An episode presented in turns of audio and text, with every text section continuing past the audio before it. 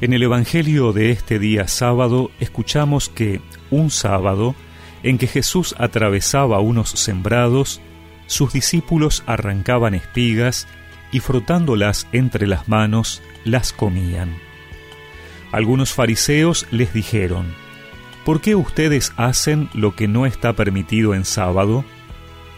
Jesús les respondió, ¿ni siquiera han leído lo que hizo David cuando él y sus compañeros tuvieron hambre, cómo entró en la casa de Dios y tomando los panes de la ofrenda que sólo pueden comer los sacerdotes, comió él y dio de comer a sus compañeros? Después les dijo, El Hijo del Hombre es dueño del sábado. Otra vez los fariseos cuestionan lo que hacen los discípulos de Jesús. Como no tienen argumentos contra el Señor, se fijan en el comportamiento de sus seguidores, que en ese momento solo son eso, seguidores cautivados por sus enseñanzas y que aprenden de Él. Es una actitud que, analógicamente, continúa en nuestro tiempo. Quienes están cerrados a Dios y su mensaje, les resulta más fácil criticar a la Iglesia, a los sacerdotes, a quienes participan de una comunidad, buscando descubrir incoherencias y justificar así su negativa a escuchar al Señor. Pero Jesús no abandona a sus seguidores, sino que sale en defensa de ellos. Y para eso les cita un hecho relatado por las Escrituras donde se destaca que lo central para Dios es el hombre. Así, comienza esta disputa con los fariseos en torno a respetar el sábado como día de descanso y, más amplio, la ley como medio de liberación y no de esclavitud. El sábado, instituido para el culto a Dios y bien del hombre, no podía perder ese sentido ante las necesidades humanas concretas.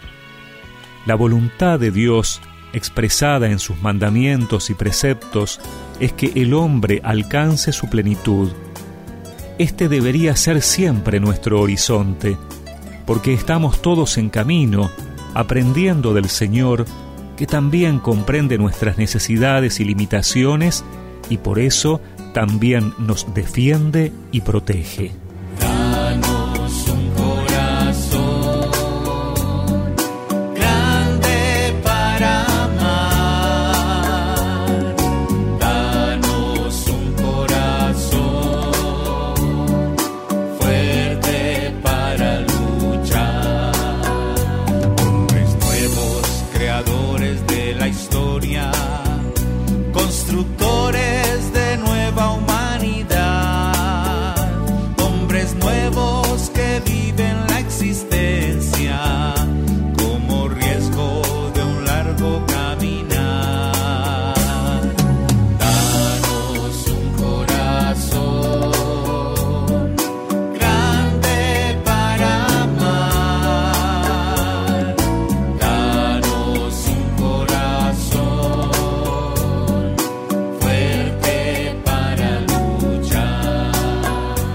Recemos juntos esta oración.